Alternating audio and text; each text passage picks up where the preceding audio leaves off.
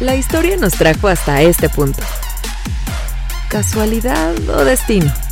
Yo le llamaría un simple capricho del algoritmo. En fin, esto es Demente Necrópolis. Con el clon de Víctor Vargas y el mismísimo Jorge Vaca. Comenzamos. Advertencia. Este espacio puede contener ingredientes sumamente alterantes para algunas audiencias susceptibles. Se sugiere mantener la discreción y no dejar al alcance de infantes, opinólogos, haters amargados y gente carente de sentido del humor.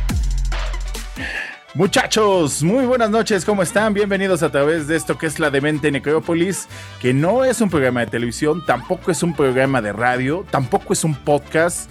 No sé si tampoco sea una transmisión de redes sociales y de plataformas, solamente es el gusto de comunicar a través del medio que sea posible y de esta manera lo hacemos a través de todos los vínculos que generamos con las redes sociales, con el podcast este, con las redes sociales, con el Facebook, con el Instagram, con el Twitter y también a través de interferencia del Instituto Mexicano de la Radio. Sean todos bienvenidos a este espacio radio televisivo computarizado. Qué chavarruqués se escuchó eso, pero estoy a la distancia con mi querido Vargas. ¿Qué, puedo, ¿Qué puedo agregarle a esa presentación tan efusiva y tan emotiva que acabas de aventar? No puedo decir, me, me arrancaste las palabras de la boca. Yo pensé que otra cosa, Víctor Vargas.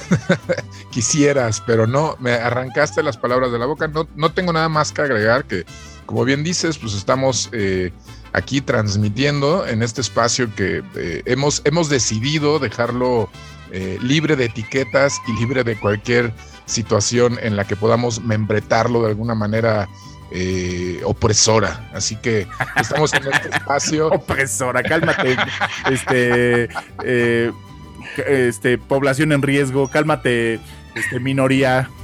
Pues eh, es que, o, sea, en vez de decir, es un programa de radio, ah, no, es un programa de televisión, no, esto es terapia es terapia ocupacional. O sea, la verdad, este programa es terapia ocupacional. La verdad es que, eh, que, gente que nos escucha en todas las plataformas y en la señal de interferencia, no hacemos este programa para ustedes, lo hacemos por nuestra salud mental.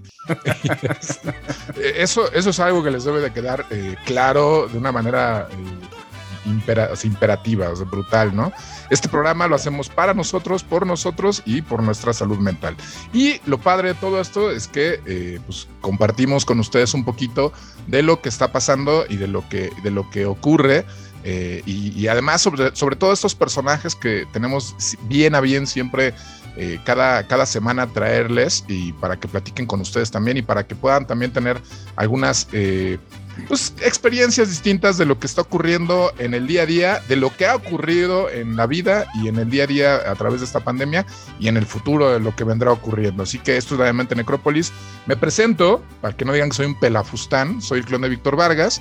Y ahora sí, amigo, puedes presentar al invitado el día de hoy. Eh, yo estoy muy emocionado con eso, pero déjame antes recalcar de lo que dijiste, si ustedes, este, gente bonita, público, audiencia que se toparon con esto por público casualidad, hermoso público hermoso. Si ya lo dijo Víctor Vargas, si se, han topado con esto y lo hacemos por meramente por terapia, y si de casualidad lo disfrutan, nos da mucho gusto. Bienvenidos. Claro, no, claro. O sea, al final, al final de cuentas, el afán es que, la pasemos bien todos, ¿no? La terapia es un poquito pato. Se les va a tratar mal, pero lo van a disfrutar y van a regresar por más. Exactamente, les va a quedar marca, pero van a pedir más.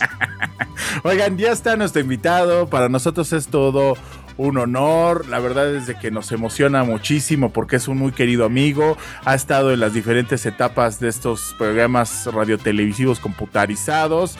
Es un eterno camarada que siempre está este, luchando desde la parte independiente, buscándole y dándole forma. Aparte es profesor y nos da mucho gusto y podemos recibir con un fuerte aplauso a Juanito Ortega. ¡Bravo! ¡Bravo!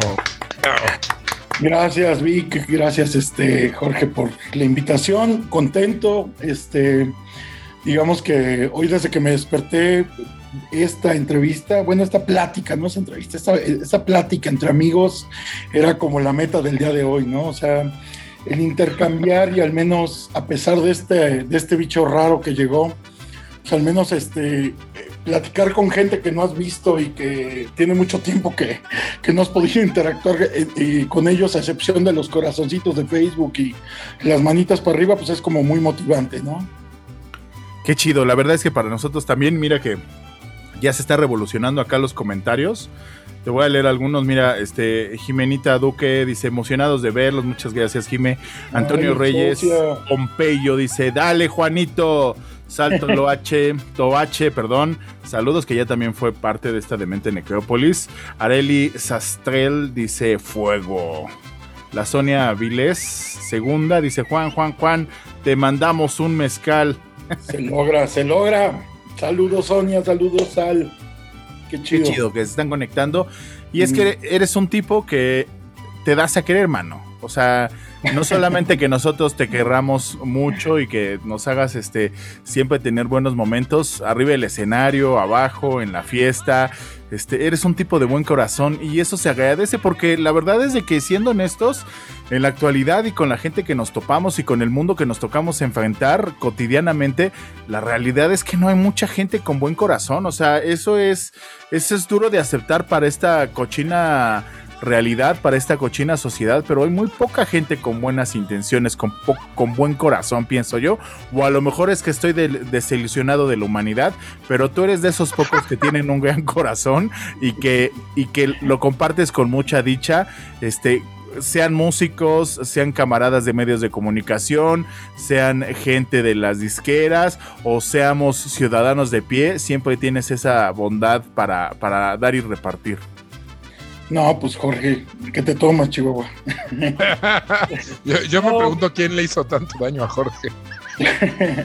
No, te agradezco mucho las palabras, pero eh, creo que, bueno, no, estoy seguro. Eh, siempre que, que he tratado de hacer algún proyecto, sea lo que sea, eh, y sobre todo ahorita en pandemia creo que se agudizó más, cuando tú empiezas a recibir apoyo, es porque yo creo que vas dejando semillitas y eso se va logrando, ¿no? Parte, por ejemplo, cosas que me motivan a mí, pues el tener amigos muy queridos dentro de disqueras, dentro de grupos, dentro de foros. Eh, Platicaba apenas con el Mac de Lilvana. O sea, mucha gente que queremos, managers, productores y todo. Pero también hay como diferentes círculos en la vida, ¿no? Entonces, eh, me gusta, por ejemplo, interactuar con mis exalumnos mucho, verlos crecer, ver ver cómo logran su primer trabajo, ver cómo, cómo se va. Hoy me, compartieron dos cartas de pasante de, de alumnos muy queridos. eh, y entonces esa parte dices, bueno, yo fui parte de eso y, te motiva, ¿no? Y, y creo que a final de cuentas eso ayudó mucho. Y uno de los ejercicios que hice el año pasado fue este, platicar con perros de la calle, ¿no? Entonces, el platicar con los perritos que no tienen voz, que no tienen como que, siempre han sido como muy discriminados y todo, y darles como una personalidad, como pasó con el güero y luego con el canelazo, y que los dos afortunadamente tuvieron finales felices donde fueron adoptados y, y todo eso. Es, es- creo que ese tipo de cosas nos toca a cada uno que queremos tratar de ser como agentes de cambio, ¿no? O sea, yo creo que si algo que tú, eh, algo podemos hacer cada uno de nosotros es tratar de trascender apoyando a los demás. Qué chido que en ese momento que a lo mejor haya sido por una circunstancia lúdica o de terapia ocupacional o de, terapia personal se haya magnificado en algo positivo como trascender en la vida de estos animalitos que alcanzaron a llegar a un, a un buen lugar, a una buena casa y que y mucho gracias pues a esa comunicación que empezaste a hacer a través de las redes sociales y las plataformas. Yo sí me acuerdo perfecto del güero porque todo el tiempo estabas publicando de tus pláticas, de tus diálogos y pidiéndole opinión sobre los acontecimientos actuales, no solamente de México o del Estado de México, sino del mundo, ¿no? Y entonces el que el güero te conteste con una con respuestas sabias como las que te podría dar la inocencia de un perrito, este es simplemente maravilloso, ¿no? Pero bueno, a ver, cuéntanos, porque esa es como tu parte eh, no pública, pero tu parte pública es que tocas y cantas con una, una banda que se llama Puerquerama y desde ahí este, se empiezan a desmembrar las cosas, ¿no? Y la otra contraparte, tu, tu, perso- tu persona, tu Clark Kent, es ser profesor en una universidad. A ver, desmenúzanos. Este, Cuéntanos, ¿cómo está el show? ¿Cómo, ¿Cómo logras eso? Pues Juan Ortega es oriundo de Toluca, es una ciudad que durante muchos años como que vivió eh, permeada por el Distrito Federal, o sea, si nosotros queríamos algo teníamos que ir al DF y entonces no había muchas cosas acá. La, la- la ciudad pues es cruda, es fría, es industrial, es capital y a pesar de ser capital no se le da el reconocimiento como tal. Eh, creo que los primeros booms que tuvo el Toluca pues fue gracias al fútbol, fue gracias a, a esa multiculturalidad que empezó a llegar gente de otros lados, a la apertura de, empresas, a la apertura de ofertas, a la diversificación y la, como que llegaron cosas que no teníamos, ¿no? Yo me acuerdo cuando abrieron la primera plaza, todo el mundo de Toluca estaba en esa plaza, ¿no? Entonces ya, ya éramos felices porque ya tenemos una plaza en Toluca, luego ya teníamos dos, y ahorita ya hay como siete, ocho, ¿no? Y entonces a final de cuentas creo que esa ciudad siempre ha sido, ha tenido estos tonos como grises, pero tenemos como una relación de amor y odio con ella, ¿no? O sea, yo platicaba apenas con, con un amigo que nos está viendo ahí, el Pompeyo, que me preguntaba, ¿Toluca es tuya? Yo le decía sí, porque muchos recuerdos que tenemos, bueno, que yo al menos tengo, han sido de comiéndome una torta en un lugar emblemático, ha sido de tomarme una, una bebida, un mosquito en, en, una fiesta, ha sido este, el ir por un algodón a la Alameda de Toluca. Entonces creo que a final de cuentas eso hizo que yo, a pesar de que me fui un rato a Monterrey, me fui otro rato a Acapulco a trabajar y, a estudiar, eh, hiciera que regresara acá, ¿no? Y entonces cuando yo ya me graduó, empecé primero por el sector privado, pero para mí la música era lo más importante, ¿no? A mí la música me apasiona demasiado. Eh, las mejores desveladas que he tenido es platicando de discos, platicando de, de cosas que han pasado y todo. Y, eso para mí es como un motor, ¿no? Un motor que nos empezó a pasar en Toluca cosas muy raras. Yo, yo empecé a apoyar un lugar que se llamaba El Baúl. El Baúl estaba ahí en el centro de la ciudad. Y recuerdo muy bien que hubo artistas que yo tenía un demo conseguido en el Chopo o tenía un disco este, que me habían rolado, porque pues en ese tiempo pues, no había MP3 tantos, no había tanta difusión, no había, apenas empezaba el hi-fi y todo eso, pero no teníamos como el alcance para tener música de otros lados, ¿no? Y entonces eh, ver a la gusana ciega tocando en el baúl en la inauguración, que ahí apoyamos y todo eso, fue como motivante, o sea, una banda que yo admiraba que viniera para acá ver al proyecto Macoña cuando vino también al baúl fue como motivante, ¿no? Ver al Sargento García, ¿no? Una banda internacional que haya pisado aquí Toluca en un domingo y todo, pues fue como interesante y de ahí me empecé a apasionar mucho por, por tratar de hacer eventos, ¿no? Y, pues Toluca no tiene como... Eh, si abres el Spotify y ves el top 10, pues el rock no aparece más que por el número 30, 40, 50, pero no bandas de Toluca. Entonces no había como una cultura donde la, la, eh, se escuchara rock en Toluca. El pop siempre ha sido bien recibido, la música regional mexicana siempre ha sido bien recibida, pero entonces empezar a apoyar esos lugares autogestivos, ¿no? Había anteriormente, pero no había como esa continuidad, ¿no? De que hubiera tocadas jueves, viernes, sábado, jueves, viernes, sábado, jueves, viernes, sábado. Y entonces, este, pues de ahí, entre el grupo y entre apoyar pues, al baúl, luego ya al Andó, luego al Traffic, luego al foro, a, a, algunos auditorios, etcétera, pues de ahí empecé a conocer mucha gente, gente que yo nunca pensé encontrar, como la gente de intolerancia, que han sido ángeles conmigo y me han tenido mucha paciencia, managers, músicos, eh, empezar a conocer bandas de otros lados. Me tocó conocer en 2012 a los Crápule y fue in increíble tocar en Toluca con ellos y luego poderla, tener la posibilidad de ir a Bogotá, ¿no? Y abrirles un, co un concierto allá, pero ante 20 veces la gente que entró acá en Toluca, ¿no? Entonces, ese tipo de experiencias a mí me empezó a, motivar, y si nos vamos ya también de ahí, pues empezamos a conocer gente mágica como, como eh, justo estaba viendo un recuerdo de hace 10 años cuando te conocí, Jorge, que fue en, en, el Vive Latino, ¿no? Y nos entrevistaste esa vez y fue padre.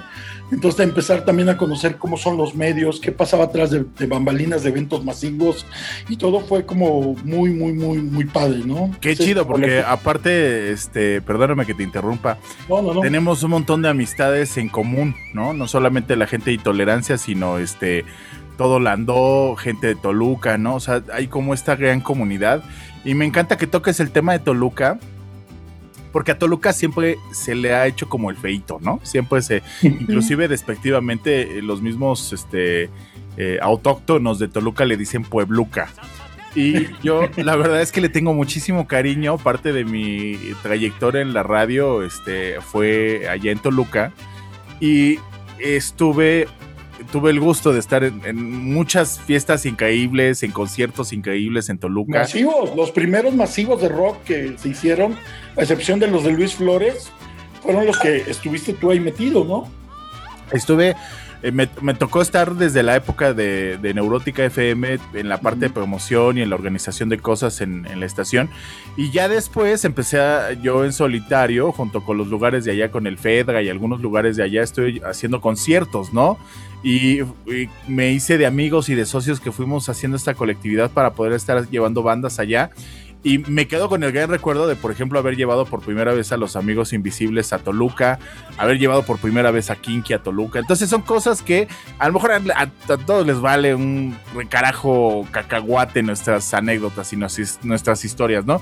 Pero se queda aquí adentro en el corazón esos bonitos momentos en esos espacios físicos de Toluca, ¿no? Y de Metepec y de, y de Lerma y de todas las cosas maravillosas que pasan allá. Y como bien dices, pues de repente como está muy cerca del Distrito Federal, para todos siempre ha sido más fácil así de, ah, bueno, necesitas comprar este, un martillo, vamos a comprarlo al DF, ¿no? Que, que, va a venir a tocar tal banda, vamos a verla a la Ciudad de México, ¿no? Y entonces tristemente por esa circunstancia no ha habido, no había habido ese crecimiento hasta estos tiempos y gracias a gente como tú, a gente como el del baúl, de Traffic, de Landó, ¿no? O sea que han seguido en pie de lucha y a pesar de a veces tener pérdidas y de acabar poniendo de su bolsa o de haber ganado nada más para las cervezas, han insistido en seguir llevando la música a aquellos lares. Sí, sí, sí, y creo que a final de cuentas eh, el descubrir ese género que era el rock, que, de no ser por la parte urbana, que eso ya se había trabajado mucho antes, o sea, bandas como el Tri, pues ya tenían, ya habían hecho la tarea, ¿no? Pero el rock que no era urbano era muy difícil que entrara, ¿no? O sea, el metal sí había bandas y todo, pero no tenían como un foro fijo donde estuvieran tocando cada ocho días o un público que ya empezaran a hacer, ¿no? Y ahorita ya es como más fácil. Géneros como el ska, pues no, no había bandas de ska tan, tantas aquí en Toluca, había más latin y todo eso, ¿no? Punk sí, por los orines de puerco allá en Metepec y que ellos han sido también parte del estandarte de, Toluca, ¿no? Y empezaron mucho antes de que yo hiciera algo, ¿no? Ellos me llevan más de 20 años haciendo cosas y, lo padre del punk pues, es que eh, ellos ni siquiera se ponen la bandera, ¿no? Ellos lo han hecho autogestivamente y lo han hecho bien y, creo que eso es como lo bonito, pero ya, ya eh, bueno, antes de pandemia, pues ya había como una, infraestructura, había ya como más posibilidades de hacer cosas, ¿no? Porque también infraestructura nos pegamos como a capitalismo y a negocio, y pues creo que muchas veces, como tú bien dices, pues ni siquiera era rentable para nosotros, ¿no? Pero lo hacíamos por el amor a la música, ¿no? Oye, voy a dejar que Víctor te pregunte algo porque ya está haciendo cara de que le estamos dando. No, no, no, no, no, no. Perdón, perdón, Víctor. No, es que estoy escuchando, estoy escuchando porque yo, por ejemplo, la experiencia que tengo en Toluca normalmente es, eh, me ha sucedido que eh, regularmente cuando he tenido que ir a la ciudad de Toluca es a chambear justamente con el tema de que, pues, como, como tú sabes, hay un montón de, de bases operacionales de muchas empresas están allá y muchas veces cuando haces de repente video corporativo y ese tipo de cosas, pues tienes que acabar grabando eh, en este tipo de lugares. Y, algo que, digo, en mi experiencia normalmente lo que la gente de Toluca, eh, diseñadores o artistas que, me ha tocado conocer, eh, originarios de la ciudad, de repente sí, sí se quejan mucho o aluden mucho a este tema justamente que, mencionas, que es el hecho de que, de que de repente sienten que es como un... El, el toluqueño, digamos, siente que es como si fuera una extensión del DF, pero que no termina de cuajar, ¿no? Y justamente lo que dices es, valioso. Esta escena eh, del rock, ¿no? Eh, en Toluca de repente ha tenido eh, mucha más visibilidad en los últimos 10 años, ¿no? A partir de bandas como ustedes y de otras tantas bandas, que si bien como, y quiero agregar esta parte, ¿no? Si bien a lo mejor géneros como el metal y el punk, muy bien mencionan, este, han estado ahí siempre, pero siempre se han mantenido como en el underground, ¿no? Como que hay una gran escena de todas estas cosas, porque al final eh, mucha gente de Metepec, mucha gente de Toluca, mucha gente de estos de Lerma y de estos lugares, es la gente que luego termina en los conciertos a lo mejor eh, de urbano que ocurrían acá en la Ciudad de México era la gente que venía para acá, ¿no?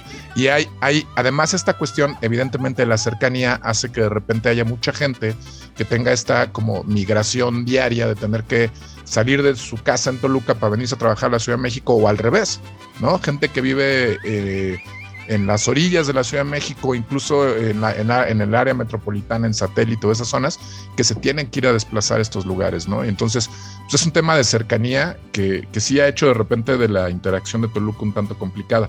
Pero te quiero eh, preguntar, eh, en esta cuestión, eh, a mí lo que desde, desde el principio lo que, lo que, lo que me, me inquieta, o más bien me, tengo la duda, es cómo logras tú, Juan, llevar de la mano esta este activismo, ¿no? De, estar llevando el rock a Toluca, esta cuestión de tu banda, compaginarlo con esta parte académica donde tienes que ser, si no a lo mejor el profe serio, pues sí, el cuate que de repente tenga que ponerles calificación y decirles a los chavos cómo ir haciendo las cosas y cómo ir ordenando. ¿Cómo lo llevas?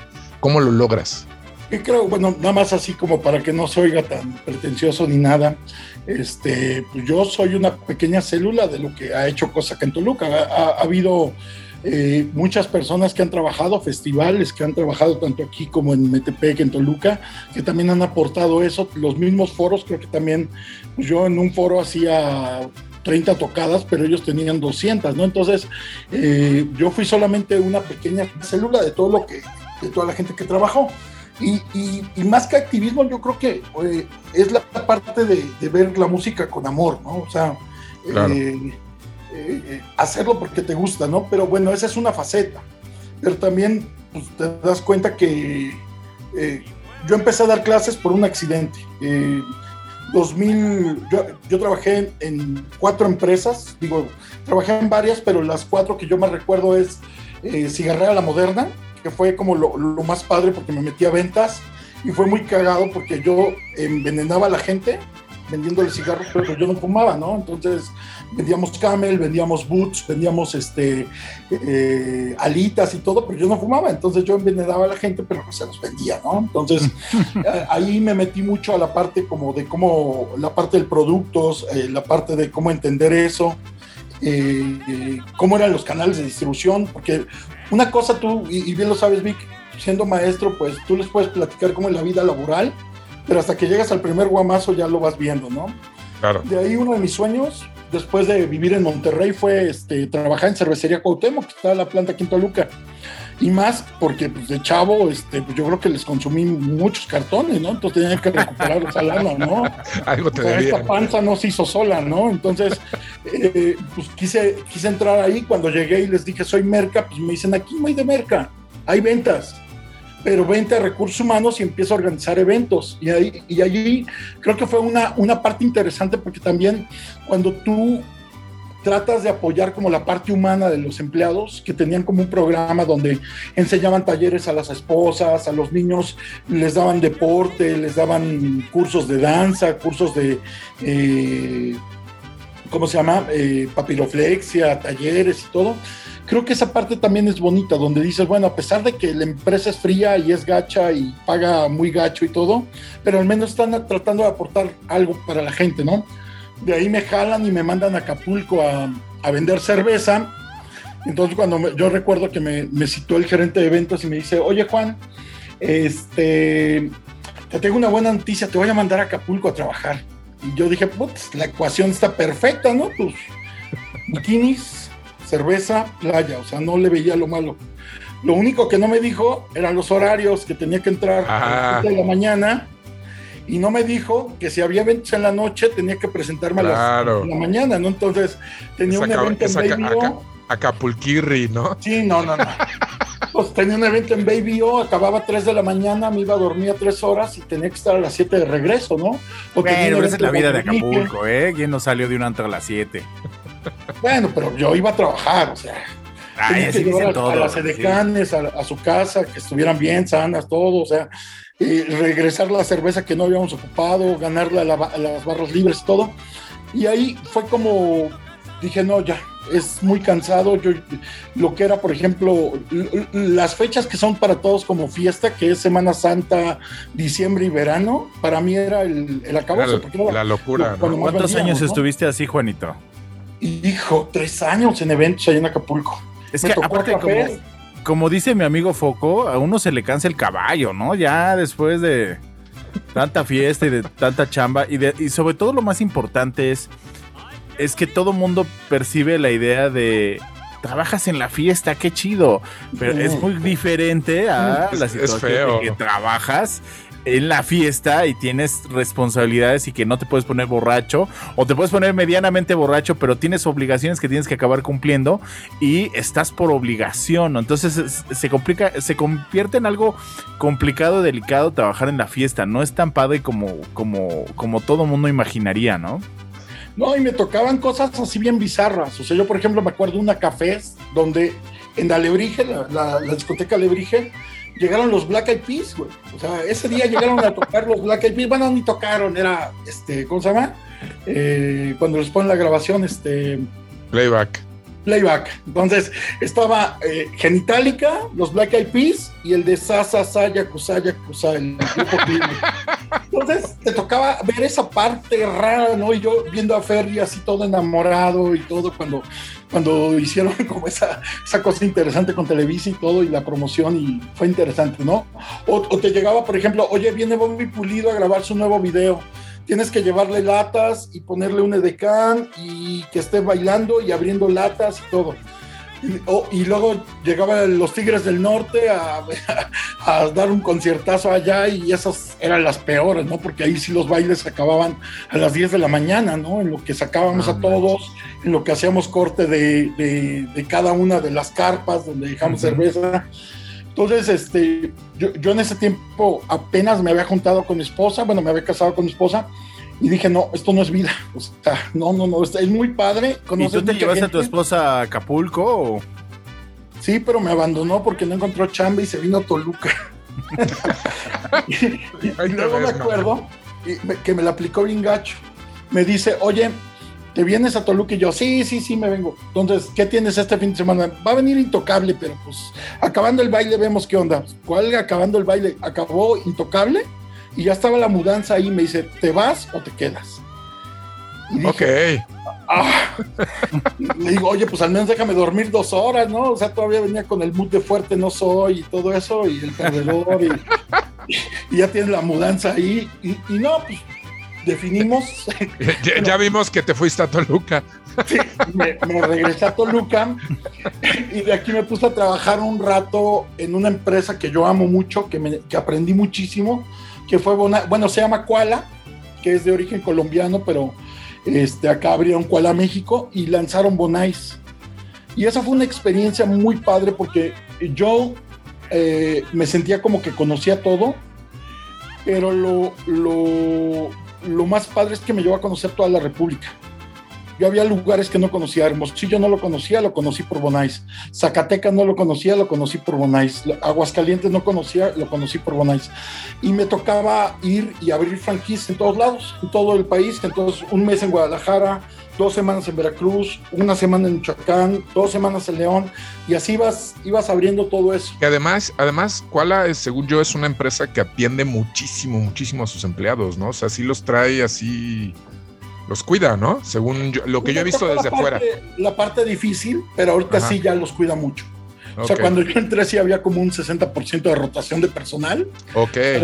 De, cada 100 soldados iban 60, entonces sí estaba Es que a mí, a mí me llegó a tocar alguna vez en estas aventuras que te digo grabando estos videos que les hacían como reuniones, eh, comida, buffet y todo ese rollo. Y yo decía, estos canijos se la pasan re bien, ¿no? Yo decía, ¿qué hora trabajan, no?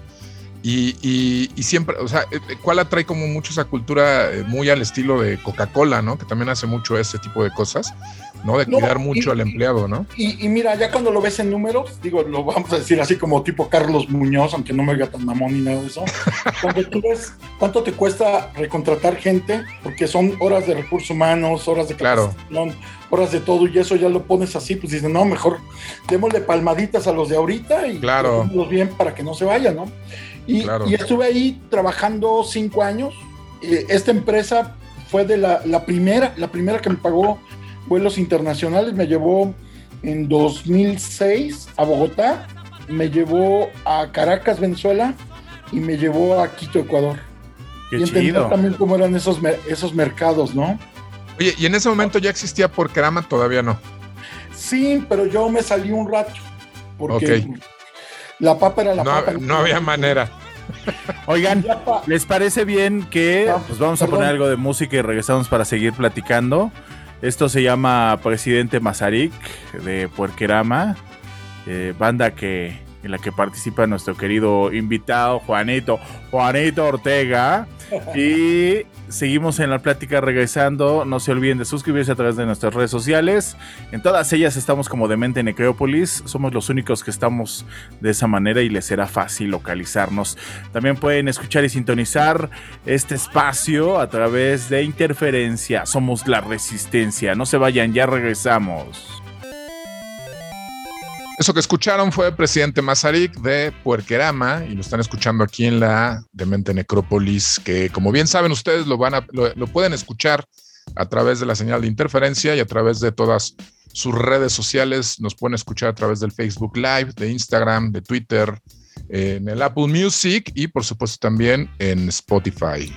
Y pues seguimos aquí con Juan Ortega, que nos estaba a punto de contar cómo es que le hace para combinar su, su, su, su faceta de músico, de músico de rockstar, Mm. con su faceta como docente, Su vida de Superman con su vida de Clark. Kent. contra su vida de Clark Kent. ¿Cómo le El, haces, do- el Juan? doble de Superman, o sea, en peso y en dimensiones, ¿no? ¿Cómo le No. haces, Juan, caray? Eh, pues ya después, para el 2000, ¿qué sería? 2009, 2010, renuncié y ya tuve como tiempo, entonces ya pude como regresar a la banda, me abrieron otra vez las puertas y todo ahí los chavos. Y pues ya hubo como posibilidad de hacer cosas, ¿no? Y ya empecé a tocar un poco más seguido y todo. Y también ahí justo en 2010, me acuerdo que alguien me... Fui a tomar un café con él, era un coordinador de una carrera y me dijo, Juan, este, pues tienes experiencia, ¿por qué no das clases? Y yo, pues yo nunca he dado clases, no tengo ni siquiera una especialidad en docencia y todo, no, pero así como me cuentas a mí lo que haces o lo que hiciste o digamos todas las actividades que hiciste, cuéntaselos a los alumnos. Y entonces eh, me di cuenta de algo, creo que si nosotros compartiéramos el conocimiento y que lo hiciéramos desinteresadamente y que lo hiciéramos eh, por parte de, que nos nazca y con pasión y todo, eh, a mí me interesa, por ejemplo, que mis alumnos sepan en qué yo hice bien las cosas. Que no significa que a ellos les vaya a salir igual. No, y, pero al oye, menos y que está bien como- padre porque finalmente eres alguien que tiene experiencia, que ha estado en acción. El caso igual de Víctor Vargas, que han estado y siguen estando en acción, ¿no? En, la- en las actividades. Porque, digo, muy respetable y todo, pero la verdad es que luego hay maestros que acabaron la carrera y se dedicaron a dar clases, ¿no? Y entonces, pues no hubo ese lapso en el que adquirieron realmente entrarle a los trancazos dentro de la vida laboral real, ¿no? Sino que pues lo que aprendieron de otros maestros directamente lo empiezan a pues a pasar la estafeta sin ellos haber tenido la experiencia real del, del campo de acción, ¿no? Sí, y, y- y parte de eso es uh, sí compartir lo que hiciste bien, pero creo que también lo que hice mal. O sea, y creo que los Claro. mejores aprendizajes de mi vida son las regadas que hemos tenido toda la vida, ¿no? O sea, Claro. el lle- llegar a una entrevista, este. eh, llegar a una entrevista de trabajo. La, palabra que buscas lana, es borracho. Bo- Borracho, drogado, no. drogado, pidiendo más lana de la que yo merezco, bueno, de la que yo creía, pidiendo el puesto de gerente, ¿no? O sea, es como si Sí, yo, yo quiero ser, yo quiero ser director, Yo quiero ser dueño. quiero ser el CEO. Oye, oye, quiero ser el CEO. Ahora, déjame hacerte una pregunta. Yo me acuerdo en la universidad tenía un maestro que se llama, o se llamaba, espero que todavía siga viviendo, Napoleón Glockner. Y él ¿Te dio clase Napoleón Glockner? ¿Me juras, güey? Sí, y también daba clases ahí en ciencias políticas. A mí me dio clase, que nunca me dio clase. Y- Pero, me dio. daba favor. clases en la UNAM y daba clases en mi universidad. Pero Napoleón Glockner, ahí te va, era un personaje multifacético porque entre sus muchas cosas y anécdotas era actor. Y era Sí. de estos actores que no solamente salían en comerciales, de estos, eh, ya sabes, cuando dicen, ay, el, el doctor Perengano lo recomienda, ¿no? Y salía el actor con una bata diciendo que era doctor, ¿no? Y era actor, ¿no? Ese era uno de sus papeles para los que más le llamaban. También creo que hacía algo, cosas de doblaje, cosas este, eh, de locución comercial. Pero lo más, lo más, lo más sobresaliente era que salía eh, haciendo cámaras escondidas en TV Azteca, que no me acuerdo cómo se llamaba el programa, ay caramba, o uno de esos, de esos programas de cámaras escondidas donde se cotorreaban a la gente en la calle y, le hacían la broma y de repente decían, ah, sí, volteé, mira, ahí está la cámara, ¿no? Y este profesor, Napoleón Glockner, a la hora de dar clases, era sumamente, ¿cómo lo digo? Este, ¿cuál es la palabra? Es, elegante, amigo, es elegante, por favor. Este, empieza con M y empieza con Amón, ¿no? Y termina en Amón. E- era especial, era especial. Era muy payaso, pero Te voy a decir decía- una cosa, te voy a decir una cosa. A la UNAM, él llegaba el primer día, daba los temas, decía, me entregan un trabajo el último día y lo veías hasta el último día. Esa era su clase en la UNAM.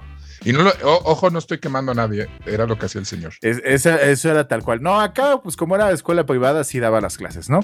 Pero era bastante sangrón, bastante grosero, porque algún momento nos explicó que él tenía que marcar la diferencia o marcar línea entre nosotros como alumnos, chamacos de 18, 19, 20, 22 años, que estábamos pues con toda la intención de reírnos, de burlarnos de cualquier cosa que se nos presentara.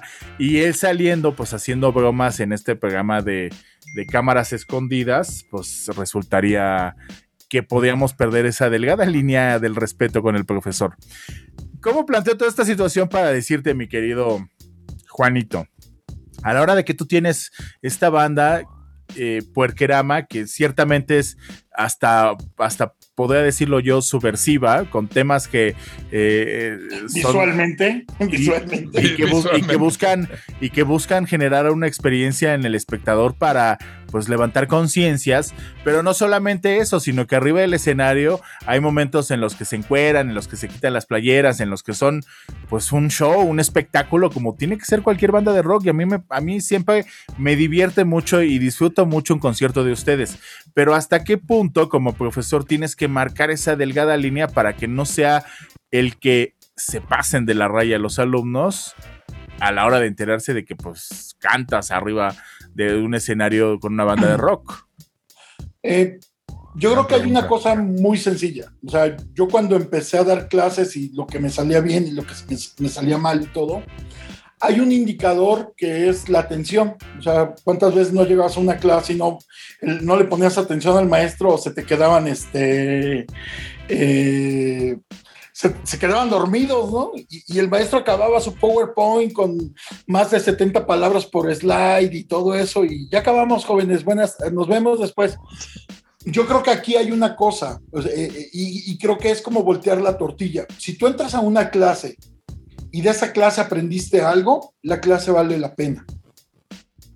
Y entonces, sí yo podré ser gordo, yo podré tener, estar en una banda de rock, yo podré eh, tomar hoy, este, creo que tocó mezcal, eh, pero independientemente de eso, cuando yo tengo que dar una clase, tienen que aprender. Y si no aprenden, entonces yo ya creo que lo más sano es ya no dar clases. Porque dar las clases y no, no transmitir algo, creo que para mí es lo más frustrante, porque entonces, pues, ¿para qué la doy, no? Entonces creo Sentí que como que varias veces nos alburió Víctor en este enunciado, pero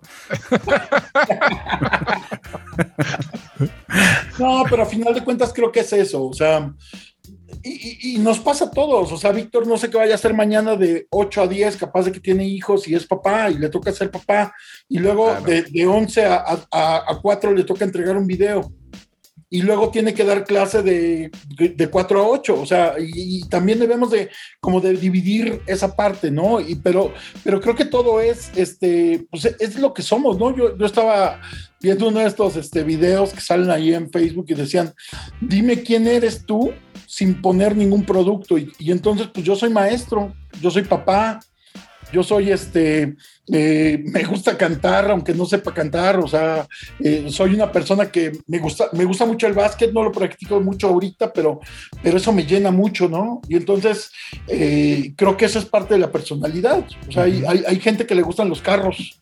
Entonces, pues es la personalidad de esa persona. O sea, y, y, y, esa es la parte donde yo creo que. Hay, hay, hay quien le gusta a las mujeres y son mujeriegos, ¿no?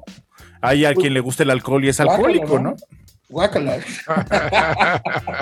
Hay gente que le gusta el perico, guácala. Guácala. Oye, y vamos a mandar saludos. Tú ya tenías unos saludos por ahí. Sí, saludos a Quiero mandarle un saludo a manifestarse a través de nuestras redes sociales.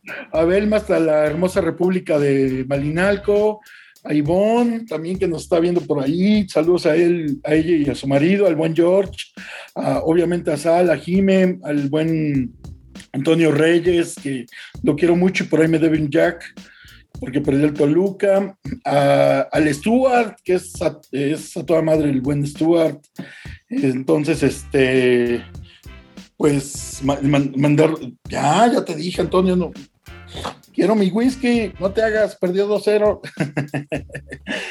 A Marco Mejía también ya habías dicho. Ay, Marquito, sí, porque si no me va a matar. Marco Mejía, que lo quiero mucho. Ahorita estamos intercambiando muchos memes. Al buen Lucho, que también por allá anda. Que Lucho está ahorita haciendo una buena historia de las bandas de acá de Toluca, que yo espero que ya la acabe porque quiero verlo. Ha, agarrado muchas este, historias por ahí, entonces también es bueno conocer la, otros puntos de vista y todo. A, a Jackie también, que como la quiero a la chamaca esta y pues o, obviamente a las 23 personas que están conectadas, pues, aunque no los conozca, les mandamos un saludo. Oye, cuéntanos por favor de Puerquerama, porque Puerquerama no solamente ha pues tocado en estas latitudes, sino ha salido hacia, hacia otros continentes, hacia otros países, ha tocado en festivales, o sea, ha, ha tenido un recorrido importante, ¿no? y por momentos eh, simplemente le sacan la velocidad, apagan el cochecito y lo dejan descansar un rato lo, y después vuelven a tomar el proyecto en algún otro momento, ¿no?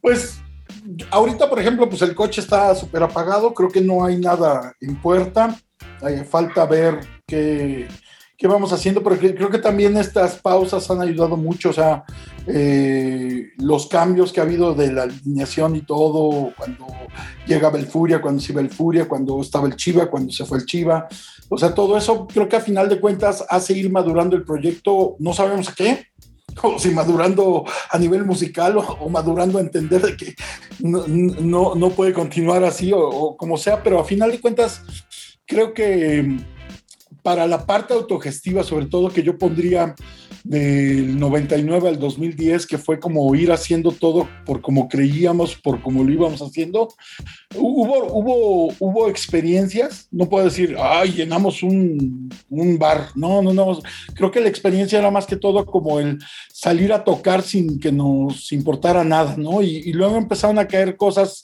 una, unas por parte de intolerancia, otras por parte de la, de la, gestión que hizo alguno de nosotros y todo. Y entonces eso también ayudó a llevar a la banda pues dos veces a Europa, que, que fue como muy padre. Fuimos a Colombia creo que cinco veces más o menos, ir a estados que nunca habíamos ido estados, como por ejemplo Mazatlán, llegar a un festival a Mazatlán, este, fue inter, perdón, a Sinaloa, fue interesante ir a, a, tocar al Café Iguana, que yo le traía ganas desde que era estudiante, pues también fue como una experiencia padre, ir a Morelos, eh, tocar con bandas que tú, este, eh, bueno, a nivel personal a mí me, me gustaban mucho y, y, abrirles o alternar con ellos o platicar con ellos, creo que eh, todo eso son experiencias. No lo puedes poner así como, ay, vendimos tanto o metimos tanta gente. No, creo que cuando mides a la banda así y se te olvida la parte de la experiencia es donde se va acabando como el romanticismo, ¿no? Y, y creo que ahorita este descansito que estamos tomando, que no sabemos cuánto dure, este, pues si regresamos vamos a regresar mucho más fuertes y mucho más maduros. Y si no regresamos, creo que también puedes quedar como en esa parte donde hubo sonrisas y las risas no faltaron. pero, pero a final de cuentas, eso te, formó como persona, o sea, te a mí me, me hizo madurar de, de, ver las cosas no tan la parte capitalista, que yo lo había visto así desde empresa, sino también ver la parte humana que, que, que se hizo, ¿no? Claro. Oye, de, Europa, ¿en qué países han tocado? Cuéntanos. Eh, España, la parte de Cataluña, de, sí, de Cataluña, República Checa, sí, ah, no, no, República Checa, no, Austria, Alemania, Suiza, y creo que fue todo, ¿no? Pero en varios bares y lugares ocupas que eh, entender la parte de los ocupas allá fue como muy interesante porque, eh, digo, obviamente ellos tienen muchos más recursos y tienen euros y nosotros tenemos pesos y eso hace como que vamos 23, 23 pesos abajo que ellos, pero entender también cómo es la parte como de que las tocadas debe de tener al menos, pues ofréceles agua al grupo que vino, ¿no? O sea, o, o darles al menos un sonido decente, ¿no? Entonces, creo que, y, eso lo empezamos a hacer ya también muchas, muchos bares aquí en México, ¿no? Yo me acuerdo llegar al Gato Calavera y que hubiera unas buenas condiciones por parte del Deals, o llegar ahí con el MAC, al Ilvana, o llegar al Querétaro 246 y, y que ya te tuvieran todo. E, era muy padre, porque creo que empezó como ese profesionalismo que veíamos siete años antes allá y acá lo empezaron a hacer muchos lugares, ¿no? Perdón, Vicky, ibas a preguntar algo antes de que yo me metiera. Eh, justamente iba a preguntar esa parte. De repente me, da la impresión entonces que Puerquerama como proyecto realmente eh, tiene la... y, por lo que entiendo, todos los miembros de la banda andan como en ese canal. Eh, es un proyecto que es más como el, el, tocar a divertirse, ¿no? Como si fuera de repente que un grupo de amigos se, juntara una temporada a llamear, ¿no? A echarse ahí como los palom, no palomazos como tal, porque entiendo que lo ensayan y lo trabajan y todo, pero eh, eh, con esa naturalidad, pues, ¿no? Y eso es lo que hace que de repente el show sea tan divertido, ¿no? Y tan espontáneo. Yo creo que era la parte que detonaba la parte loca de cada uno, ¿no? Porque también muchos tenían obligaciones, ¿no? Por ejemplo, Rafa pues tenía que organizar tocadas para lograr ingresos o, y, se divertía y salían cosas buenas, salían cosas malas y esa era la parte de Rafa que, que hace muy bien, ¿no? Eh, Panchito pues dando clases, tocando en algunos lugares y todo, pues creo que también tiene otra parte, otro, otro Clark Kent, digámoslo así, y cada uno en esa parte, pero cuando se juntaban los puercos, pues creo que a final de cuentas este, eh, era divertido. era muy es, es, muy divertido. Saludos a, Ahorita que estamos parados, era. Ya si regresamos, va a seguir siendo, ¿no? Saludos a mi muy querido amigo Rafa Figueroa, al cual también quiero muchísimo. Allá está Landó. Y a su hermano, también muy querido amigo, Alex Figueroa, los dos. Chulada de gente dos de mis toluqueños favoritos junto con Juan. Oye, ya, se me fue el avión. Ah, ya me acordé, porque estabas diciendo que te aparecieron las fotos de Facebook donde nos conocimos hace 10 años y tienes razón, porque fue esa época donde se subían a tocar con un pants rojo, me acuerdo ya perfecto. Exactamente. Que me también me aparecieron las fotos. Eso hace 10 años, o sea, cuando de repente nos damos cuenta cómo estos no sé si nos sucedió a todos, pero estos, estas décadas de los 2000 se nos han ido como el agua. O sea, 10 años se fueron bien rápido, ¿no? Bueno, si ahorita con la pandemia nada más año y medio. Es, la edad, güey. De hecho, me acuerdo muy bien que me regalaste una, una guitarra de peluche. ¿Sí? Negra. No, no sé del color. Sí, ahí la tengo, de hecho. Qué chido. Porque esa vez me dijiste, llévate esto, Juanito. Y ya. y esa vez nos conocimos y fue, fue muy padre, fue una experiencia muy padre. Y lo padre creo que también fue independientemente, y, es donde tú empiezas como a armar un rompecabezas, porque Jorge Vaca, ¿dónde lo he visto? Ah, pues nos vimos ahí en las pizzas para un aniversario de Irresponsable. ¿Dónde nos vimos? Nos vimos alguna vez en el Ilvana. ¿Dónde nos vimos? Alguna vez vino a Landó. ¿Dónde nos vimos? Y empiezas a armar como en el Querétaro 246 nos vimos, ¿no? Oye, pero en, Irresponsable han tocado en dos sesiones, en, el, en dos aniversarios, en diferente momento. Y eso está bien chido. Y, ahí es, eh, yo creo que es la única banda que ha repetido este en, sesiones de irresponsable, aparte de San Pascualito Rey. Y digo, estas sesiones grandes, ¿no? Porque hemos tenido sesiones pequeñas con muchísimas bandas, pero está bien padre porque eh, yo también eh, disfruto muchísimo el show de ustedes y le da esa vivacidad interesante porque como bien dicen y estábamos platicando desde hace rato, pocas veces hay oportunidad de ver a Puerquerama porque están separados, ¿no? Nada más Furia vive al otro lado del planeta, ¿no? El resto de ustedes están acá en Toluca, pero es complicado ver a la alineación completa y las pocas veces que se da, que se juntan los astros para que se den las circunstancias y verlos arriba de un escenario, de verdad que para mí ha sido un gusto y un este y un placer increíble. Aunque la última vez estamos enojados contigo porque no te quitaste la playera esa tiene, esa, esa no fue la última, esa fue la penúltima que fue. La penúltima, claro. Eso, eso fue en un aniversario. Yo esa fue en el centro, la última fue en el 246. Sí, cierto, que fue con Alfonso Andrés, si no me equivoco. Con fue Alfonso Andrés. ¿Becerros? No. Con Becerros. Era aniversario también del 246 y entonces juntamos las pachangas y se armó una fiesta de dos días. Esa pachanga sí me duró la cruda como tres días, no juegues. Sí, no, pero en la penúltima no te quitaste la playera. Y no me quité la playera. Algún día cuando esté. algún día cuando saques tu lavadero, amigo. Mi lavadora. también. Pues lo que sea, que tenga, lo que sea, lo que sea que tengas.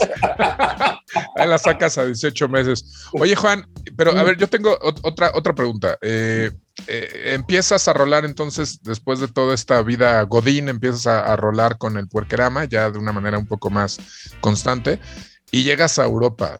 ¿En algún momento pensaron estar tocando en festivales y estar tocando en un bar en, en Austria o estar tocando en un bar en España, en Barcelona, no sé? ¿Llegaron a pensar en, eso? Yo creo que también, ¿cómo lo podríamos decir sin que se oiga como, como pretensión? Dilo así, aunque suene No, es que a final de cuentas creo que no era la meta, pero se te van cruzando cosas, o sea, claro. Y, y, es que creo que ahí pasan con muchas bandas que me ha tocado como escuchar, ahora que, que no, no, hemos tocado pues, desde el 8 de diciembre del 2000. 19. 19, desde ahí ya no hemos tocado, y, pero sí me ha tocado platicar con bandas y, entonces yo creo que ahí hay dos cosas muy interesantes y, amarrándolo a la parte de mercadotecnia, eh, yo saco como dos conclusiones. Uno, eh, la peor frase que puedes hacer es yo quiero que me vaya como a tal banda. Okay. O sea, mucha gente contrata a managers, a disqueras, a intermediarios y todo, porque quieren que les vaya como tal. Y, la música es, es algo intangible, ¿no? Y es diferente para cada persona, ¿no? O sea, eh, no puedes comparar un grupo de death con un grupo de ska, con un grupo de reggae y que a todos les vaya igual. O que yo te estoy contratando a ti, quiero el mismo resultado de que te sube Spotify tantas cosas. Esa es la primera regla, o sea, nunca te va a ir igual que alguien. Y si, es, y si esa es tu meta, entonces ahí vas a tener problemas, porque viene la frustración, ¿no? Claro. la segunda, la, segunda cosa, y, yo creo que esa es como una herramienta, es, y, me ha pasado desde mi vida Godín, es nada es gratis. Todo trae chamba. Pero no gastes tiempo en, en cosas que no te apoyan a tu proyecto. Claro. Yo creo que el, lo que tenemos que nos tiene que caer mucho el 20 es que uno tiene que ser el principal inversionista de su proyecto. Tenemos el sueño dorado del que de repente nos venden la tele, las telenovelas y hasta las mismas películas de Hollywood que va a llegar alguien a descubrirte, a, forrarte de billetes como si fueras este, mujer bonita y a comprarte un vestido rojo. Y la realidad es otra. Uno tiene que ser, trabajar muchísimo por lo que uno desea, por pelear por ese deseo o por esa por esa vocación, pero sobre todo y lo más importante es ser nosotros mismos nuestros propios inversionistas, el máximo inversionista. Si tú no llegas y compras tu propio proyecto, nada, nadie va a venir a comprártelo, ¿no? Pero ¿qué les parece si vamos mientras con un poco de música y regresamos para seguir platicando con nuestro invitado? ¿Les parece bien, mi querido Juan, mi querido Víctor Vargas? Ya déjenme hablar menos porque yo me extiendo mucho, oigan. Se van estas media horas como el agua, qué bárbaro. Como el agua, señor. Tú dale, dale a la música, señor. Vamos a presentar esto que se llama Socialismo Barbarie de eh, Puerquerama, en la banda en la que participa nuestro querido invitado. No se vayan, lo escuchan, lo sienten, lo palpitan a través de la demente Necrópolis, que no solamente está al aire por las redes sociales y las plataformas, sino también a través de interferencia del Instituto Mexicano de la Radio. Esto es la resistencia, no se vayan, regresamos.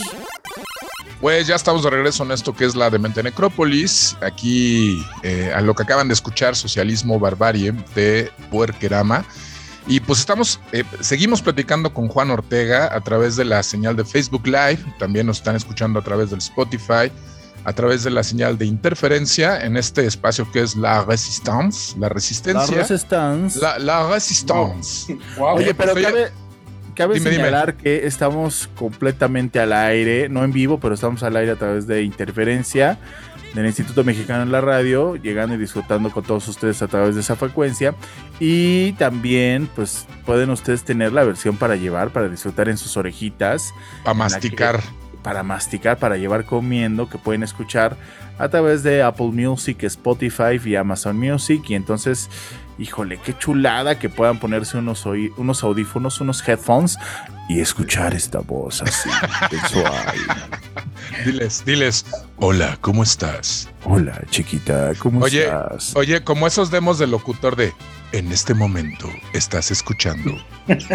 Lo que tú quisiste decir es locutor de provinciano. Bueno, no quise Ey, decirlo, no quise ey, decirlo ey, porque nuestro invitado es de Toluca y luego los de Toluca dicen que los De ahí son todos los locutores provincianos. No, no sé. No, no es cierto, un Que saludo. no a se te olvide, no se te olvide la que andamos por acá. Oye, tengo unas ganas de ir a Tol- Toluca y comerme una torta de la vaquita negra. que, Híjole, qué chulada. de La violeta te va a llevar a un lugar mejor. La, la Oh. vaquita es como la tradicional, pero hay otras. Hay otras. Sí. Yo, yo me acuerdo mucho de un lugar donde había buffet con chelas. Toluca. Se llamaba el, el California, Víctor. El- eso, ahí estaba re bueno. El hosting y sale muy caro. Oye, pero bueno, eh, íbamos a leer saluditos de la gente que nos está escribiendo, ¿no? Saluditos y preguntas, porque mira, hace rato. Ay, ya, me- ya le moví. Mira, rápido, antes de en lo que te encuentras, tengo aquí a Rui Hans Cárdenas Sperling, que nos manda saludos. Saludos a mi Agustín García. compadre hasta Saltillo. Hasta Saltillo. Hasta Agustín García. Almaraz. eh, que Ay, dice, el saludos, Agus". Juanito. Que nos apoyó mucho ahí en las tocadas del metro, güey. Esas memorables, güey. Oye, de- decía Juanito que ya lo había saludado al Stuart Pop. Ya, les subo Saludos, dice a dos grandes amigos, Jorge Vaca, Jorge y Juan Ortega, desde la base del Ejército de Paz del Panteón Rococó. ¿A ti no te mandó saludos, Víctor? No, a mí nadie, a mí nadie me quiere. A Marco Oye. Mejía ya también dice saludos, Juan, y también a Un beso a Marco. Y no te mandaron saludos a ti, Víctor. A mí nadie me manda saludos, nunca. Hay George Oye. Aural, dice, ¿cómo sufrías, mi Juanito? El himno de los White Mexicans Fifis, jajajaja, de la canción que pusimos al principio de Puerquerama. Antonio Reyes Pompeyo dice a mí. Puros amigos del Juanito, este sí tiene amigos Sí, bien este sí, tiene, este sí tiene amigos que lo siguen, ¿ya ves? Entonces- Mira, tengo aquí- todo. Héctor, Héctor de Lucio, Héctor de Lucio que dice, oh, en ese video sale mi hermana en Cristo Barbie, una gran guitarrista, al igual que sus hermanos Diego y Bruno. Claro, claro, de las Esto- mejores guitarristas de acá de Toluca. Muy Oye, virtuosos. por eso decía desde un principio que por fin tenemos este, a alguien que querían del corazón, de corazón a corazón. Que la gente lo sigue, o sea, la gente sí lo sigue. Oye, y hay una pregunta, dice Sardis Shipalba. ¿Cómo crees que sea el panorama después del COVID para las bandas y para los foros, mi querido Juanito En Ortega? primer, en primer lugar, un saludo al buen Sardis. Lo quiero mucho, el cabrón. Nos encanta ver arder el mundo a veces en redes. Entonces tenemos como ese, ese hobby. yo, yo creo que después de esto, o sea, es que no va a haber una nueva no va a haber una normalidad, va a haber una nueva normalidad que es como a lo que nos vamos a, a- a enfrentar. Eh, creo que ahorita lo que está empezando con los experimentos, que por ahí ya vi que la Alicia va a hacer cosas, el Iván está haciendo cosas, eh, por acá el Foro 304 está haciendo cosas, son como buenos ensayos para ir viendo qué requerimientos hay y todo. A mí lo que me preocupa es que eh, si de por sí era como complicado hacer un evento por, por tratar de jalar el poder de convocatoria, y cómo podemos jalar a que la gente vea una banda de Chile, una banda de, de África, una banda de España, una banda de, de Cuernavaca, una banda de Aguascalientes. Ahora con estas medidas pues, va a costar como un poquito más, ¿no? Pero es como ir, a- yo creo que sería como un aprendizaje. Y las bandas, que, que, es como lo que yo sí he visto, es que muchas se han puesto a trabajar. Todo lo que no habían hecho, tanto de derechos de autor como de sacar nuevas canciones, como escuchar, por ejemplo, hay, hay muchos este, eh, podcasts y, conferencias diario en, redes, creo que eso también es como una capacitación para las bandas, ¿no? Lo que hace, por ejemplo, eh, Intolerancia, lo que está haciendo ahorita la, la, red de promotores de México, lo que han hecho algunos, eh, algunas partes de, gobierno de allá de Bogotá o de Medellín o de Cali, que han hecho como talleres de especialización todo. Creo que eso también era el momento como de hacer un alto y empezar a organizar el, el negocio, ¿no? y no el negocio a nivel rentable, sino, pues, oye, tenemos merch, oye, ya dimos de alta las rolas, oye, oye este, eh, eh, vamos a componer un tema, ¿no? Entonces creo que por ahí eh, viene como una reingeniería para las bandas y viene como una adaptación a esa nueva normalidad para los foros, ¿no? O no sé qué opinan. Oye, dice Nillas a través del Instagram, dice, hola, adiós. Iliana Rodríguez dice saludos, saludos Iliana.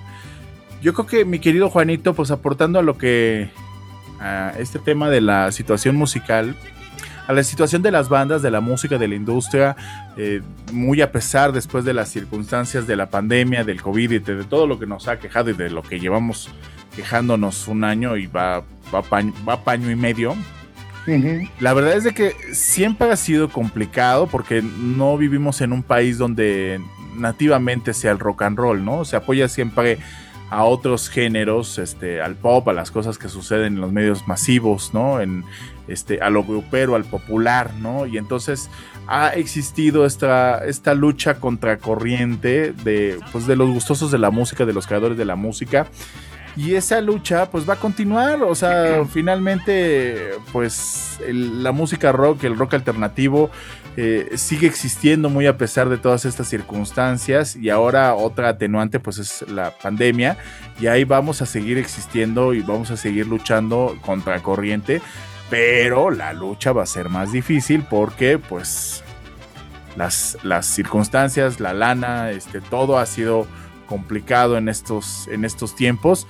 Entonces, a, lo mejor andábamos nadando pues en un riachuelo eh, contracorriente, ¿no? Donde allí íbamos, ¿no? Donde de repente pues salía un salmón y le dábamos una mordida, ¿no? Ahora vamos a luchar contra este contra el mar de Caletilla en Acapulco, donde está bien picado y entonces pues a uno que otro va a revolcar esa ola, ¿no? Pero pues la idea es de que vamos a seguir sobreviviendo con, con el gusto principal y lo que nos une, que es el gusto por la música, ¿no? Sí, no, y, muta, ¿no? O sea, muta, muta a, comparación del 2019 al 2021. Y al 2022 creo que van a pasar otras cosas. Pero creo que a final de cuentas es como un aprendizaje. Y, creo que lo que no te mate te hace más fuerte, ¿no? Entonces, eh, yo he visto, por ejemplo, programas que han, que han, tenido como cambios interesantes en, en, medios y todo y se han ido adaptando a eso. Ver así como desde qué programa hacemos para que todos suenen al mismo tiempo, qué programa hacemos para hacer el, el cameo entre una cámara y otra, qué podemos hacer. La parte de streamings creo que eh, hay mucha oferta, pero si se hace bien y se hace con amor y con calidad, creo que puede ser una, una buena herramienta y utilizar también las plataformas de difusión, ¿no? ¿Sabes qué ahora me preocupa? Mm. Ya eh, hablando en buena onda, porque siempre todo el mundo de los rockeros este, hablan para desprestigiar al reggaetón o a este nuevo género urbano, mejor conocido como con mezcolanza de, de reggaetones, de que ahora sí ya se está infiltrando de verdad en, en, el rock. Y yo no tengo nada de verdad contra el género, pero mucha gente que se dedica a trabajar con bandas de rock pues yo creo que por la necesidad, por las circunstancias, se han abierto a trabajar con bandas de o con artistas de reggaetón. Yo no tengo ningún problema con eso, pero si muchos artistas, por más desconocidos que sean, artistas de reggaetón, son unos patanes, son unos majaderos. Me ha tocado casos que yo empecé a través de irresponsable, empecé a, a tratar con estos artistas. Yo con el acto de buena voluntad de decir, pues yo quién soy para decir qué, es bueno y qué es malo, ¿no? Si, si, las nuevas audiencias tienen la necesidad de, de, escuchar esta música, pues vamos a darle, ¿no? Sí, pero Bueno. Pero estos artistas eh, traen un ego monstruoso y son verdaderamente patanes. Y la verdad es de que ahora el rock va a tener que también convivir con estos artistas que ya se están involucrando y metiendo entre la escena rockera y entonces es algo con lo que van a competir todavía más porque estos artistas también van a empezar a tocar en los espacios que ha ganado el rock o que el rock de repente tenía apoderados y entonces van a tener que soltar un poquito más los espacios para los espacios me refiero a, a los clubs, a los antros, a, a los festivales a los medios de comunicación, a cualquier, a cualquier lugar donde se difunda el rock, va a tener que empezar a compartirlo con el reggaetón. Que bueno, tampoco no hay que satanizarlo, o sea. No, no, no, yo no tengo nada. También hay, hay, hay, ritmos donde a mí no me ha ido muy bien. Me ha tocado, por ejemplo, a mí me gusta mucho el ska, mucho, mucho, mucho. Es de los géneros que yo más amo. Y, y, tengo tres bandas que obviamente por respeto no lo, no lo voy a decir, pero tres bandas que en mi vida voy a hacer un evento con ellos. Pero no puedo satanizar todo el ska por eso. Y, y Chance también ya cuando lo empiezas a analizar, eh, Chance y la banda venía del DF enojada, eh, les había pasado algo malo, se acabó la chela y vinieron el domingo y no les vendieron. O sea, creo que también ahí, pues, pues yo creo que el reggaetón ahí va creciendo y, y, y, a mí no me espanta porque creo que también nos vamos al back to the basics.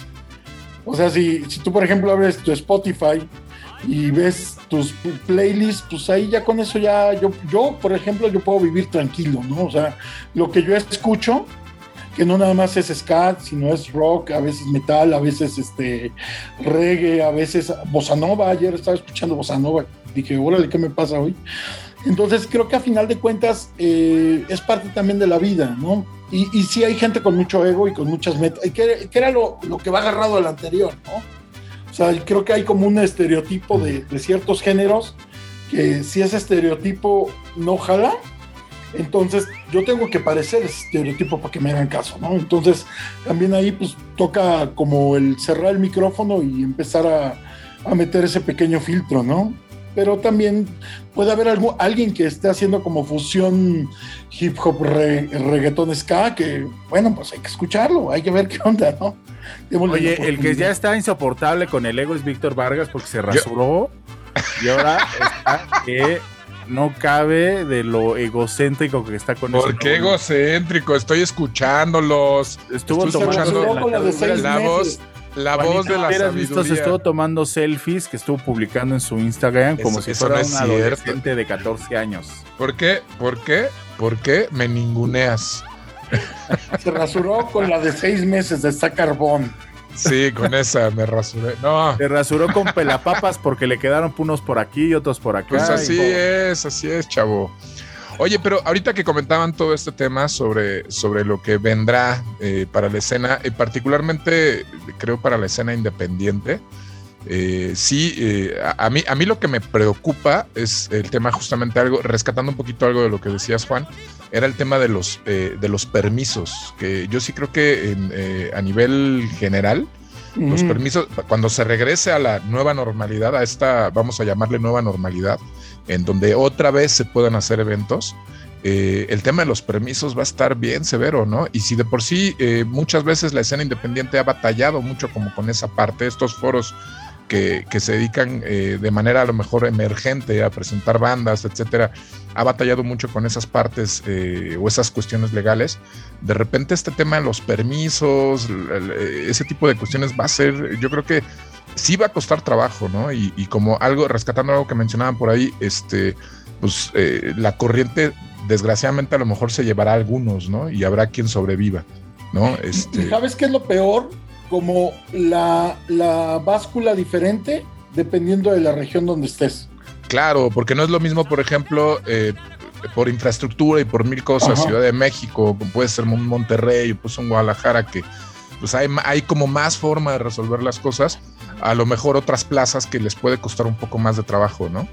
Sí, no, y, y- y velo así, o sea, ¿cómo es posible que ya se abra fútbol en lugares sin ninguna medida como en otros, ¿no? Y entonces yo ahí es donde digo, oye, pues, ¿por qué Toluca no ha abierto? No, pues es que en otros lados están abriendo el 40%, sí, pero el Toluca no mete de 30%, ya es muy buena entrada acá, ¿no? Entonces ya podrían abrir. y es donde dices, oye, Mazatlán está abriendo, ¿no? Y, y, y cómo es diferente la báscula, ¿no? Pero incluso esa báscula, esa báscula que mencionas pasa entre géneros, porque en, el caso, por ejemplo, en el Estado de México es muy común las tocadas de, o los bailes, ¿no?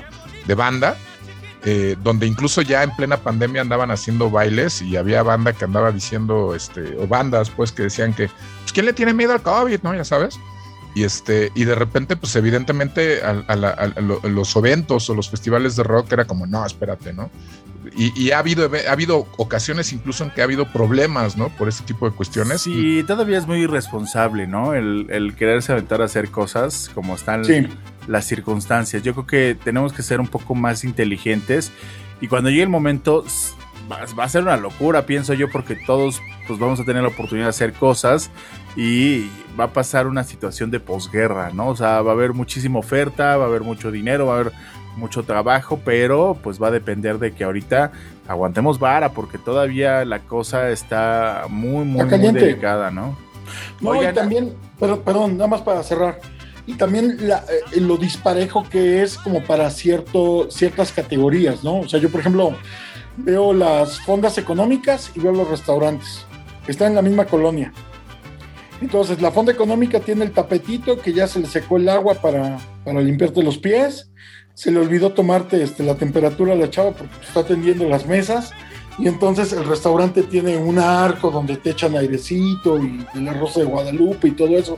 Y, a final de cuentas eh, dices, bueno, está en la misma colonia, pero es disparejo, ¿no? Entonces creo que hasta que eso, esas normas estén bien municipio por municipio, lugar por lugar, y hacerlo este, bien, ahí creo que ya, ya si las reglas son claras, pues es como las licencias de alcohol, ¿no? O sea, yo no puedo vender este, más de 12 grados de alcohol porque nada más puedo vender chela y vino tinto, listo.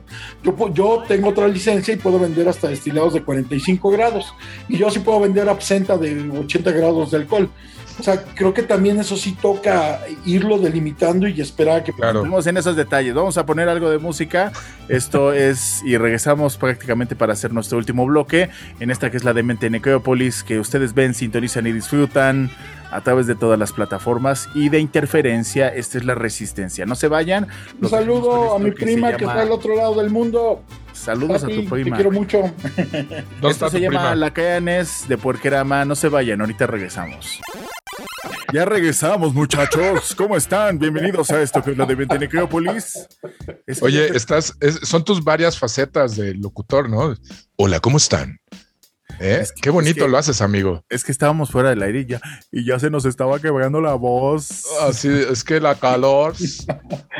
Pero regresaste muy padre, así como locutor, así de esos de Hola, ¿cómo estás? Estamos aquí en la Demente Necrópolis. Buenas tardes, muchachos, ¿cómo están? Bienvenidos. Gracias por escuchar esta estación de radio que seguramente les va a causar mucho placer. Así, qué padre. Como sabes también como que, como el intro de los antros de satélite. ¿No? Así de, estás, estás, estás, estás, estás en el, la demente. Oye, eh, pero Exa no está en satélite. Oh, que la. ya. Ya le no esté tirando, ya, le tocó tallón. Ya, ya empezaste a salpicar, amigo, ya. No. No, pero bueno, tú estás refiriéndote. Es que, ¿por qué dijiste satélite? ¿Por qué todo, todo así quieres culpar de todos a los satelucos? No, no, yo viví La radio pop, mis, mejores, mis mejores amigos son satelucos. 40 principales y Exa y cualquier estación de radio de pop, así es. O sea, pues aprendieron en satélite, güey. Ándale. Fuertes declaraciones. No, pues si quieren, ya los dejo, chavos. ah, y por cierto, tenemos a Juanito Ortega de invitado, muchachos miembro de ama, querido amigo, caballero, eh, maestro, profesor de universidad y comandante.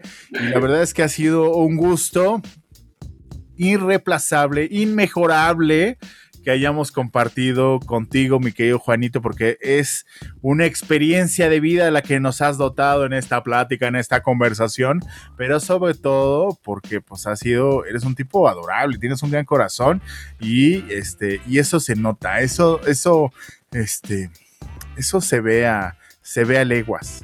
Te quiero, güero, te quiero. Ah, yo también te quiero. Yo contento con Víctor, con Jorge, por la invitación a toda la gente de las diferentes plataformas, como Demente, como Irresponsable y todo, y ahora el Imer y todo, que pues, hayan abierto el micrófono a esta persona de Toluca.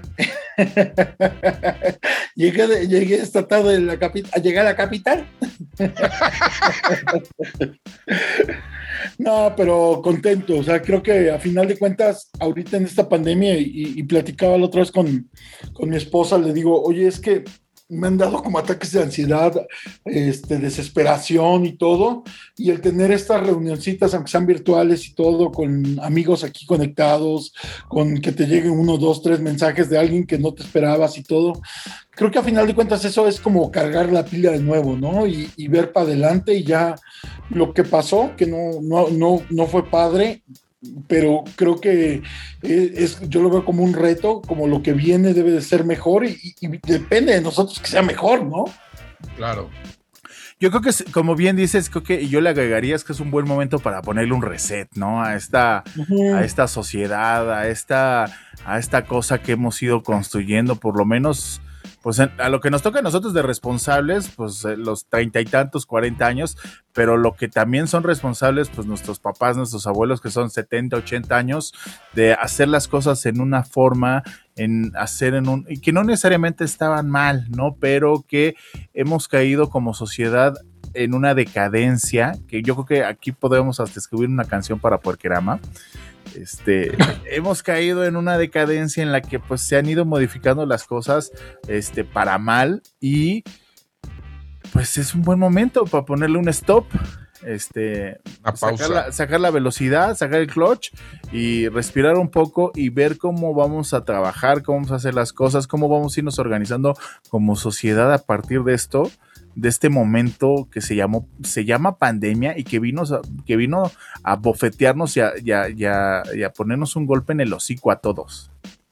Sí, no, y a final de cuentas creo que ya veamos para adelante, ya lo que pasó, pues ya pasó y lo que está pasando, cuidémonos, porque también creo que eh, platicaba con, con uno de los grupos de, mis alumnos. Les digo, es que yo, yo el Facebook ya ni lo quiero abrir porque mientras veo moños negros en unos, veo fiestas en otros y veo viajes en otros. Entonces como que cada quien está viviendo su pandemia y entonces como que no estamos alineados, ¿no? Y entonces esa parte a mí, donde unos están rezándole al muertito y el otro está tomándose una, una piña colada y el otro está festejando un cumpleaños, no sé, o sea, es, cuesta como trabajo, ¿no? Entender eso, entonces creo que es el momento también como de ser un poquito responsables cada quien, ¿no?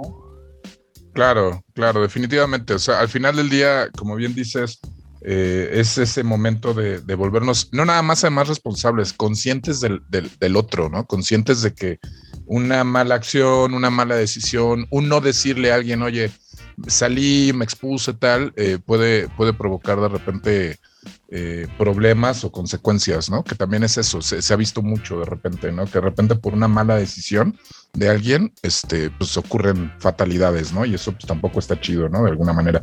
Te quería preguntar, este, eh, Juan, ya un poquito eh, cerrando, ahorita que mencionabas el tema de tus alumnos, al principio de la entrevista platicábamos un poquito sobre esta faceta tuya como docente y me gustaría saber eh, ¿cómo, ¿cómo, lo has llevado? O sea, ¿cómo eh, toda esta situación donde de repente estás viviendo tú la pandemia, mencionas que te han dado como estos ataques, esto, este choqueo con las redes sociales, donde te brinca, eh, te, hace ruido todo este rollo, ¿cómo lo has llevado? ¿Cómo, cómo lo, lo, llevas con tus, con tus alumnos? ¿no?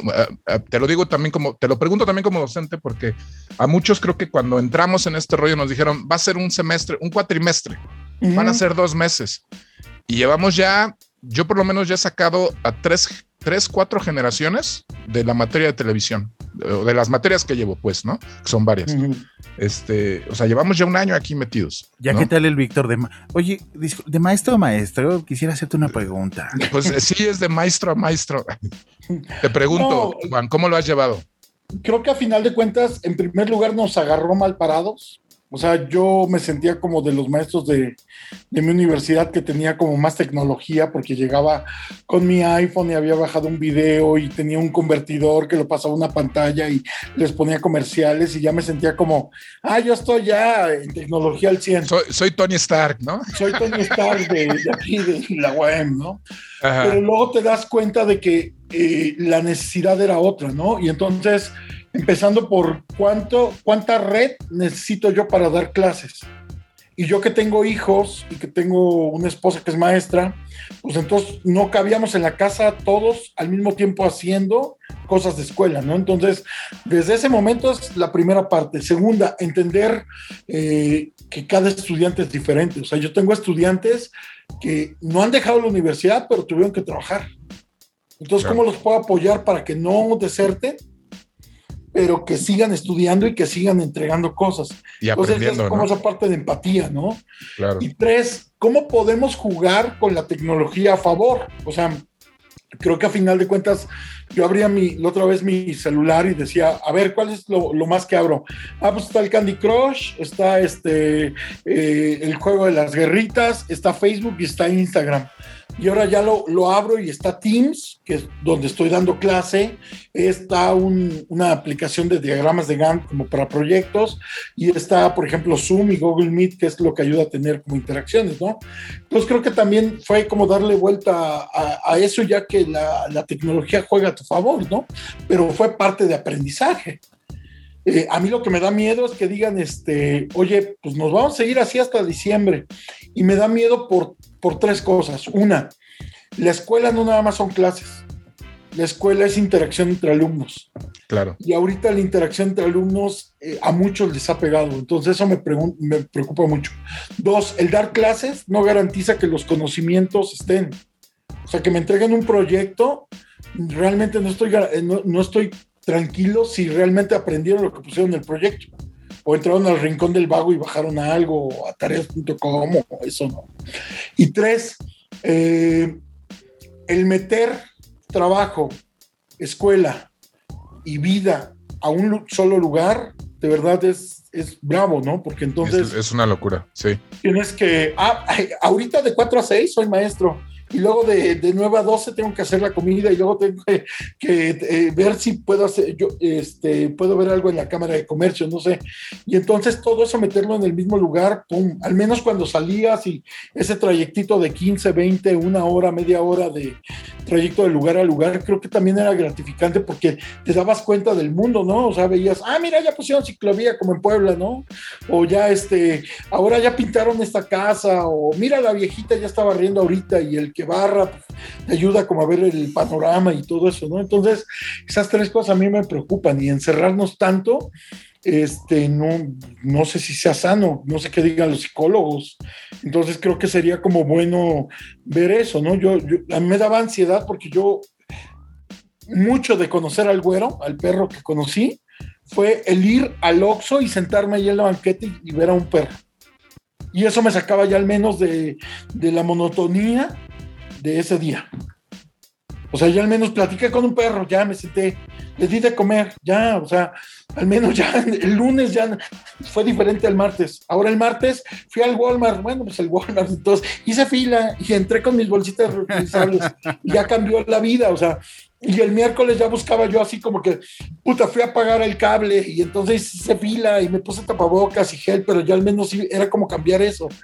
Entonces también creo que cambiar de lugares y sobre todo para mí que yo he trabajado todo el, todo el tiempo en la calle, tanto dando clases como en empresas, como en ventas, como todo, para mí sí es, es necesario ver eso, ¿no? O sea, también estar tanto tiempo sentado atrás de una pantalla, no sé, o sea, yo ya veo videos y a los 30 segundos le doy scroll, ¿no? Adiós, adiós, next. Me paso de Pepilla Origel a, a Javier Alarcón y luego paso irresponsable y luego paso, o sea, ya, ya, no tienes tanta atención a las pantallas. Es más, yo ya les tengo como aversión, ¿no? Ni el gusto, ¿no? Porque como dices, o sea, a lo mejor antes eh, llegabas de trabajar y agarrabas tu tableta o cualquier cosa y ponías una peli y ahí la tenías y tal. Ahorita ya de repente quieres descansar y quitas, te quitas de la pantalla, ¿no? Te alejas, ¿no? Porque eh, un poquito eso. Y además, eh, ahorita, por ejemplo, que mencionas lo de pagar el cable o pagar los servicios o tal, pues también ya tenemos incluso la opción de ni siquiera tener que salir para hacerlo. O sea, lo puedes hacer desde el celular. Yo sí quiero hacer la, eh, ese ritual es así. O sea, sí quiero ir al Oxxo a pagar. yo no quiero que me escojan los, los jitomates en, en Chedraui. O sea, yo sí quiero ir por ellos. Claro, claro. Pero imagínate, por ejemplo, gente que sí literalmente es, como dices, los tomates del Chedraui, ¿no? Que lo pides ya todo en línea y que literalmente no han salido de su casa, pero no han ni asomado la nariz para respirar, pues, ¿no? No, y, muy respetable, ¿no? O sea, creo que es como la gente más responsable que hay, pero yo al menos, a título personal, yo sí lo necesito. O sea, aunque sea ir a buscar al Oxxo a otro perro, oigan, algún perro que quiera, vivir en este Oxxo, tenemos una vacante, ¿no? Porque al güero lo... todos los perros de Toluca, todos los perros. Sí, los perros de Toluca, hay una vacante en el Oxxo de San Buena, o sea, porque, porque a final de cuentas creo que esa parte también es importante, ¿no? O sea, yo fui a jugar básquet en enero y no he podido ir a jugar ahorita por varias cosas, entre clases y actividades y todo eso.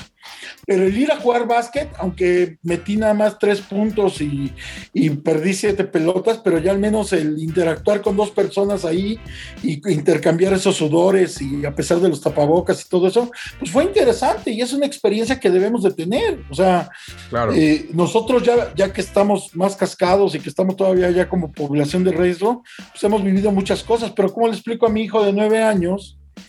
Que, que, puede entrenar fútbol si no lo puedo llevar ahorita. Claro, es que ese es el tema también, ¿no? Que de repente, a lo mejor nosotros como adultos tenemos formas de resolver y encontrar nuestro centro. como tú que quieres salir a la calle, vemos quienes nos sentimos rete gusto en casa, hay quien vive en casa encerrado en plena ansiedad y, lo hace por medio de la música, toca, pinta, X, ¿no? Pero los niños de repente, ahora sí que como decía como decían los Simpson, ¿no? Que alguien piense en las criaturas. Sí, no. Porque de repente estos niños de nueve años, de 10 años, que pues, se les acabó la vida, la vida es la computadora, la televisión, los papás, agarrar un libro de repente, no, no sé, cualquier, pero se les acabó de por sí ya había esta situación en la que los chamacos viven en una situación de aislamiento, porque no es lo mismo antes. Ahora sí que me voy a escuchar como ruco, pero no era lo mismo en nuestros tiempos que salíamos a andar en bicicleta. Ahora que se la pasan pegados al Xbox, a las plataformas, ¿no? Y entonces a la gaviante ahora viene la, pandemia, donde no, ahora no es que los impulses o los motives, ¿no? Sino que los tienes que tener controlados, guardados en casa y genera todavía más aislamiento del salir a respirar, a conocer, a hablar, a rasparse las rodillas, ¿no? Exactamente. apenas hace el 27 de marzo me tocó ir a festejar un aniversario de acá y este y me espanté porque llegamos a un restaurante, afortunadamente vacío, no había nadie, estábamos en una terraza, ventilado, todo eso, gel, todo eso. Pero le dicen a mi hijo, oye, ¿qué vas a querer? Mira, tenemos Nintendo Switch, tenemos este, tableta y tenemos este Nintendo DS. Ay, güey, yo, dije, no mames. Y es, la, es la carta de consola. No, está cabrón porque a final de cuentas ya lo estamos asociando a un estilo de vida. Sí. Claro. O sea, yo no sé ustedes, pero yo cuando salía a comer con mis papás era, a ver, platícame, ¿cómo te fue hoy? Es el momento de interacción social entre nosotros, ¿no? O sea, claro. ¿qué, te gusta? ¿Quién te cae bien? ¿Quién te cae mal? O sea, el, agarrar, eh, todavía yo recuerdo así, mantelitos con crayolas y unir y hacer, o sea, eso y kinestésicamente ayuda, ¿no? Pero ahora ya eh, se está volviendo como un estilo de vida y ahorita lo estamos fomentando más con, este, con esta pandemia, ¿no? Claro, claro, claro, definitivamente.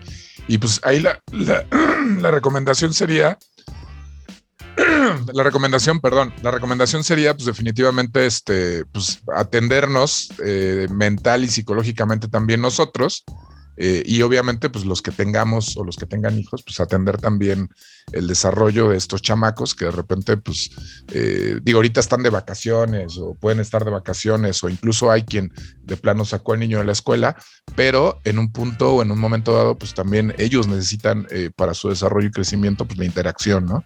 Entonces hay que sacar la nariz un rato del monitor para, preguntarles por lo menos qué piensan de, de, de, pues de algo, ¿no? Platicar y convivir con ellos de alguna manera.